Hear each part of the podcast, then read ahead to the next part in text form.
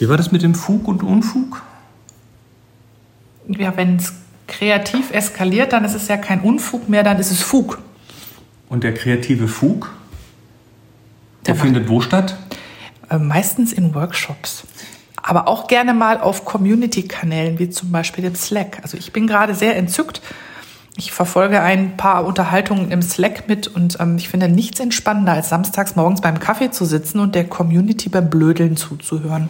Weil, weil das äh, haben wir gerade festgestellt. Der Laurent hat gerade äh, auf dem Happy Shooting Slack im Kanal Sofa-Ecke ein Foto gepostet von vor fünf Jahren in Wien. Da war unser Happy Shooting Workshop in Wien und wir hatten am Rande dessen die, die, die, die, die, die Gelegenheit, im Prater, im Grand Autodrom, wie man immer es auch spricht, ähm, ja, ja, abends Autoscooter zu fahren. Also nach Geschäftsschluss sozusagen, haben die für uns aufgelassen und wir haben dann nicht nur fotografiert, sondern auch Choreografien gemacht und das kann man sich schlecht vorstellen. Deshalb habe ich das Video, was ich dann daraus mal aus ein bisschen Material geschnitten habe, äh, habe ich hier auch mal verlinkt, ähm, weil ja, das ist ein, ein Haufen, mit dem man echt toll Unfug machen kann. Oder Fug. Oder Fug. Und die Regel gilt, es eskaliert immer. Und das ist gut so. Es, es eskaliert ja gerade auch auf dem, nochmal auf dem Happy Shooting Slack, eskaliert es ja auch gerade äh, mit, wie war das, mit Tonbeuteln oder was? Ja, es ging um die Frage, worin man seinen Kabelsalat und seine Akkus und so transportiert. Also natürlich ist so die erste Idee, man nimmt einfach einen Ziploc-Beutel Funktioniert auch ganz gut, weil man sehen kann, was drin ist. Das ist, Problem ist nur, dass es nicht nachhaltig, weil bei entsprechender Beladung so ein Ziploc-Beutel recht schnell aufgibt. Also für, für Reisen oder sonst wo hinfahren, Workshops und so weiter, das ne? Kabelgewirrwarr, was man so als Fotografin oder Fotografin hat, zu managen. Ähm, also ja, die Ziploc-Beutel haben einen ganz klaren Vorteil natürlich. Sie sind durchsichtig. Man sieht sofort, wo man hingreifen muss. Ganz genau. Aber es gibt natürlich beliebig viele andere ähm, Optionen. Vom einfachen ähm, diesen Wasserdichtsäcke, die man so kennt für, für, für Kanutouren, die man einfach oben dann, äh, die sind aus so gewachstem, ja, das sind aus Kunststoffplane halt und die dreht, äh, wickelt man oben so zusammen, macht einen Schnappverschluss rein und dann sind die wasserdicht, weil es quasi eine Labyrinthdichtung. Die gibt es auch in allen Größen von einem Liter bis beliebig groß. Das ist also die wasserdichte Variante. Dann gibt es natürlich die Peak Design ähm, Verfechter. Die, die teure Variante. Die teure Variante vom Pouch bis zum Kulturbeutel. Auch den wissen wir, kann man trefflich für solche Sachen benutzen. Und äh, ja, da, darüber gibt's eine wunderbare Diskussion auch auf dem Slack. Und ähm, die hat mich heute Morgen schon sehr ähm, erquickt. Denn äh, da kann man trefflich drüber diskutieren, ob man da nun einfach oder möglichst kompliziert drin unterwegs sein möchte. Mhm. Und selbst über sowas äh, kann die Community blödeln. Und das äh, macht mir unfassbar viel Freude, das zu lesen. Ja, aber wir sind ja hier bei Abzug FM. Das heißt, wir müssen natürlich auch noch ein bisschen über die Villa reden, was hier so, äh, was hier so passiert ist. Ich, ich, ich eröffne mal mit Löchern im Tomat, in Tomatenbottichen. Wir haben, wir haben so, wir haben so 40 Liter schwarze ähm, was sind das so Zementkübel im Garten stehen, da sind Tomaten drin. Im Rheinland, wo ich herkomme, wird man das eine Spießbütt nennen. Mhm. Genau. Die sind, die sind deshalb gut, weil sie, weil sie die, die, das richtige Verhältnis Oberfläche zu Menge an Erde haben. Und da, also wie gesagt, 40 Liter, da passt auch so ein 40 Liter Sack an äh, Erde gut rein. Und ähm, sie sind äh, Sie, sie, haben, sie, sie sind schwarz. Das heißt, wenn die Sonne drauf scheint, wird auch der Wurzelballen ein bisschen wärmer und das brauchen die Tomaten, ja. Tomaten haben gern warme Füße, genau. Und jetzt hatten wir gestern, äh, gestern Abend, kurz bevor wir los sind und Sushi holen, habe ich äh, kurz die Tomaten begrüßt. Man soll ja mit seinen Pflanzen sprechen, ne? bekanntlich hilft das ja. Und habe gesehen, dass wir so seltsame Löcher in der Erde hatten. Und in ein paar von denen. In ein paar von denen, zwei von denen. Und daneben lag dann lag dann Erde ähm, auf dem Boden, jede Menge, als hätte da irgendwas Kleines ähm, heftig gegraben. Also es sah nicht aus, als hätte die Katze geschart und ihr Geschäft reingemacht. Ich habe auch geprüft, ich habe keine Geschäfte gefunden. Ähm, ich habe nur ähm, Kirschkerne gefunden, unter anderem. Oh, auch nebendran, wir haben da so ein, so eine, so eine Vogelbad, also im Prinzip so, eine, so, so, so ein kleines, kleines Backblech, so ein Edelstahl-Backblech, wo wir ein paar Steine reingetan haben, ein bisschen Wasser drin, meistens wegen für die Bienen und manchmal auch für die Vögel und da lagen auch Kirschkerne drin. Genau. Und äh, wir, jetzt wissen wir nicht, was das war. Also ich habe die Löcher wieder zugemacht. Ähm, solange das den Tomaten nicht schadet, ist das okay, wenn da gebuddelt wird. Wenn es irgendwann an die Wurzeln geht, dann werde ich ein bisschen grantelig. Und jetzt ist halt die große Rätselei, was ist das?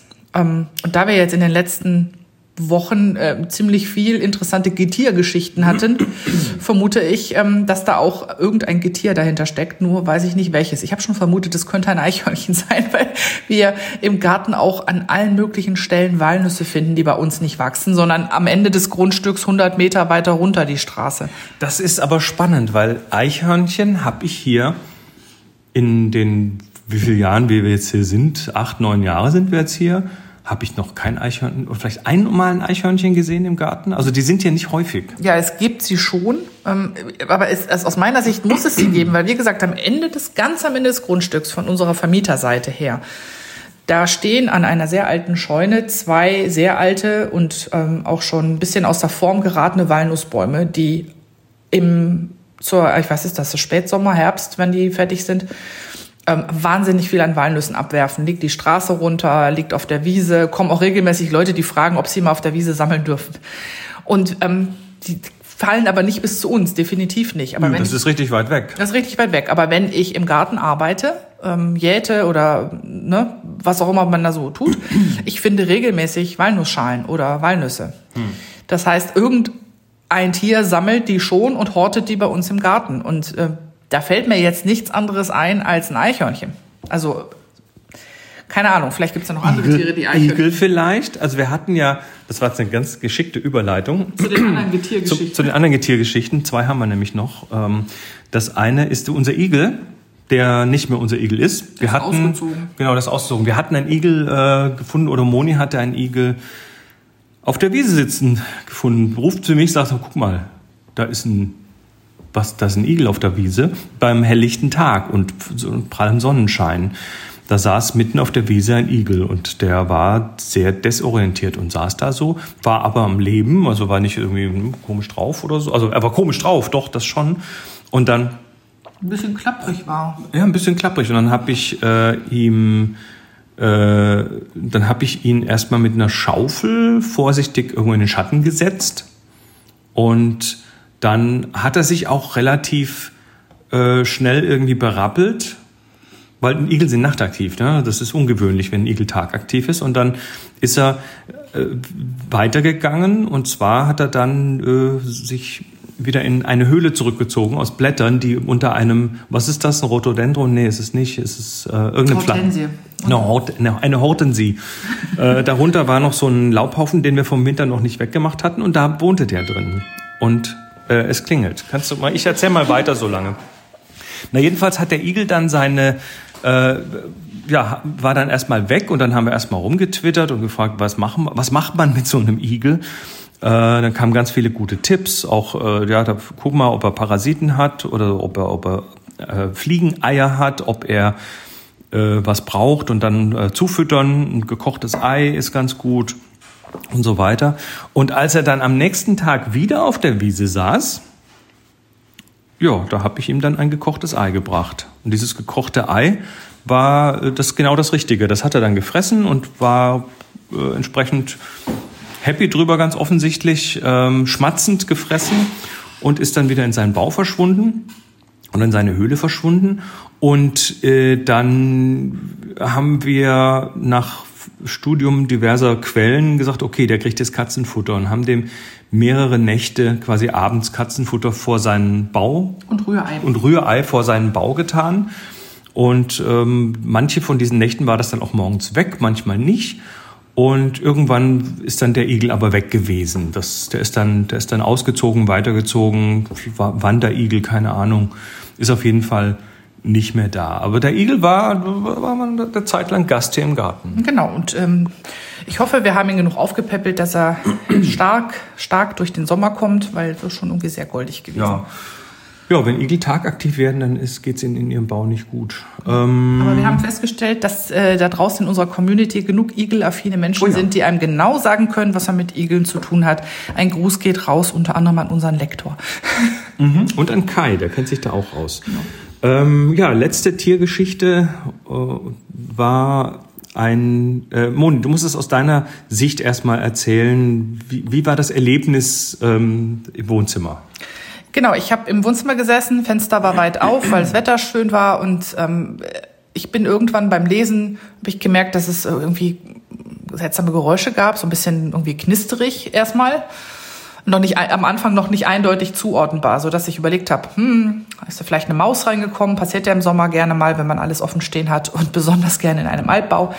Ähm, klang aber für eine Maus ein bisschen laut, wo ich mir gedacht habe, naja, so, so ein kleines Tier macht nicht so einen Lärm. Und nach und nach habe ich das Geräusch im Kamin verortet. Also erstmal schien es im Rohr von unserem Ofen zu sein. Also wir haben so einen großen Kaminofen im, im Wohnzimmer stehen und da führt ein gusseisernes Rohr in die Wand und habe das dann gedacht, hm, das klingt ein bisschen flatterig. Und ähm, Chris geholt, am Anfang hat das nicht gehört, weil natürlich immer Vorführeffekt, wenn jemand kommt, der es hören soll, hört man erstmal gar nichts, aber dann irgendwann kam das Flattern wieder. Ähm, oh ja, da ist wahrscheinlich ein Vogel irgendwo im Rohr. Und dann haben wir zuallererst also eine kleine Wartungsöffnung im Rohr aufgemacht, äh, Imbusschlüssel geholt, äh, Rohr aufgemacht und reingehorcht und gemerkt, da flattert was und gedacht, naja, für den Fall der Fälle, dass das Viech jetzt hier rauskommt, machen wir hier mal eine Auffangvorrichtung. Wir, wir, haben, wir haben einen gelben Sack drüber geklebt über das genau. Loch, falls was rauskommt. Wir wussten immer noch nicht, was das war, dass es dann nicht irgendwo schwarz verrußt in der Wohnung rumflattert oder genau, so. Genau, genau. Und dann haben wir gemerkt, nee, also scheint, scheint hier oben nicht zu sein. Gehen wir mal unten gucken im Keller an der Wartungsklappe. Und sind wir da also runter an die Wartungsklappe, wo der Schornsteinfeger immer am Ende den Schmorder rausholt, ähm, haben die aufgemacht und vorsichtig reingelinst und haben erstmal gemerkt, oh ja, definitiv hier unten ist was. Und auch wieder die Frage, was machen wir, wenn das Tier jetzt hier rausflattert? Also erstmal Wartungsklappe wieder zu.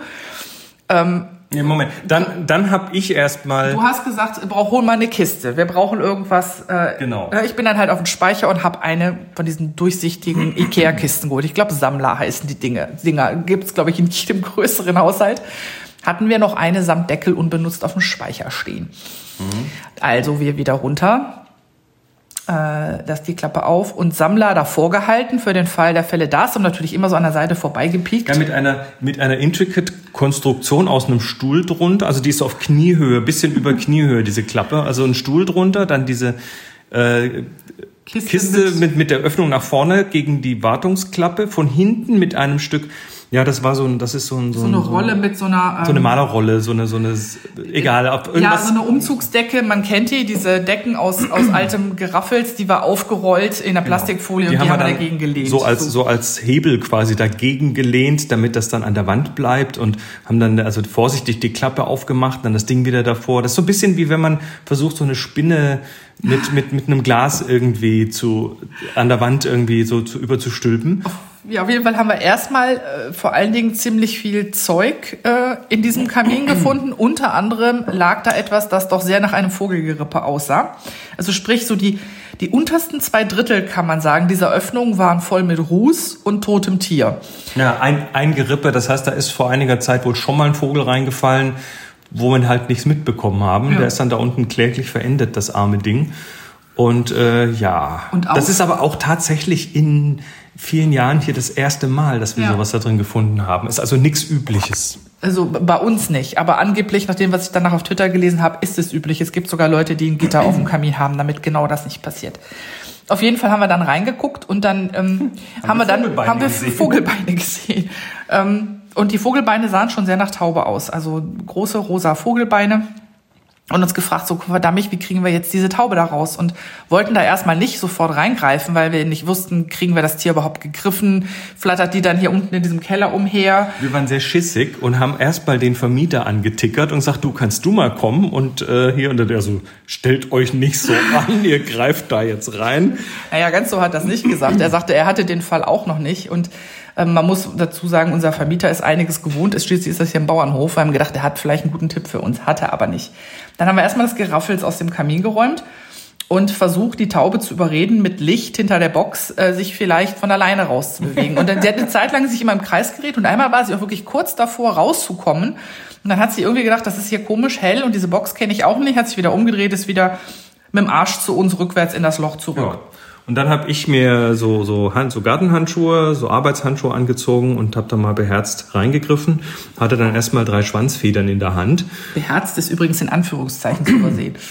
Naja, so ein bisschen, so ein bisschen schissig, aber ähm, Ja, also das sind das sind Ringeltauben und das war so das war das war so eine Ringeltaube und dann habe ich dann das erste Mal erstmal Schwanzfedern in der Hand gehabt, dann äh, also sie hat halt natürlich den Hintern zu mir gedreht, weil naja, das ist halt nicht so toll, wenn da so Sachen reinkommen, die einen greifen. Und dann habe ich das zweite Mal versucht, habe wieder eine Schwanzfeder in der Hand gehabt. Also eine ist gut, es waren jedes Mal mehrere. Also insgesamt glaube ich fünf Stück oder so haben wir der Taube, äh, der hat die Taube sich selbst quasi ausgerissen beim Versuch, sie da äh, zu erwischen. Dann hast du sie aber am Fuß erwischt. Ne? Naja, dann, dann habe ich, dann hab ich die Hand, weil die hat sie wohl nicht sehr als Bedrohung wahrgenommen oder wahrscheinlich gar nicht wahrgenommen, habe ich dann so, so hingelegt, von unten reingeschoben und habe gewartet, bis die mir auf die Hand steigt und habe dann zugegriffen, habe sie am Bein erwischt und habe sie dann rausgezogen und dann haben wir sie in die Ikea-Kiste getan Die hat und sich mächtig gesträubt. Ich habe nie eine so breite Taube gesehen. Die war ja in alle Richtungen so. Man muss sich die Taube vorstellen, unten an einem Bein hält Chrissy. wie ein aufgeklappter Schirm. Wegen aufgeklappter Schirm, genau. Die hat sich in alle Richtungen breit gemacht, aber wir haben sie in die Kiste manövriert bekommen. Genau, und dann haben wir auch festgestellt, der geht an sich gut. Die hatte äh, so alle, alle Beinchen noch. Sie hatte auch bei an den, an den Flügeln st äh, st hab, nix sind, außer ist nichts rausgeragt und so, Genau. die war nur rußig. Und äh, ja, von den Schwanzfedern, sie hatte noch, glaube ich, zwei Schwanzfedern. Ja, so ein Drittel Schwanz war noch übrig, kann man sagen. So das linke Drittel war noch da. Ja.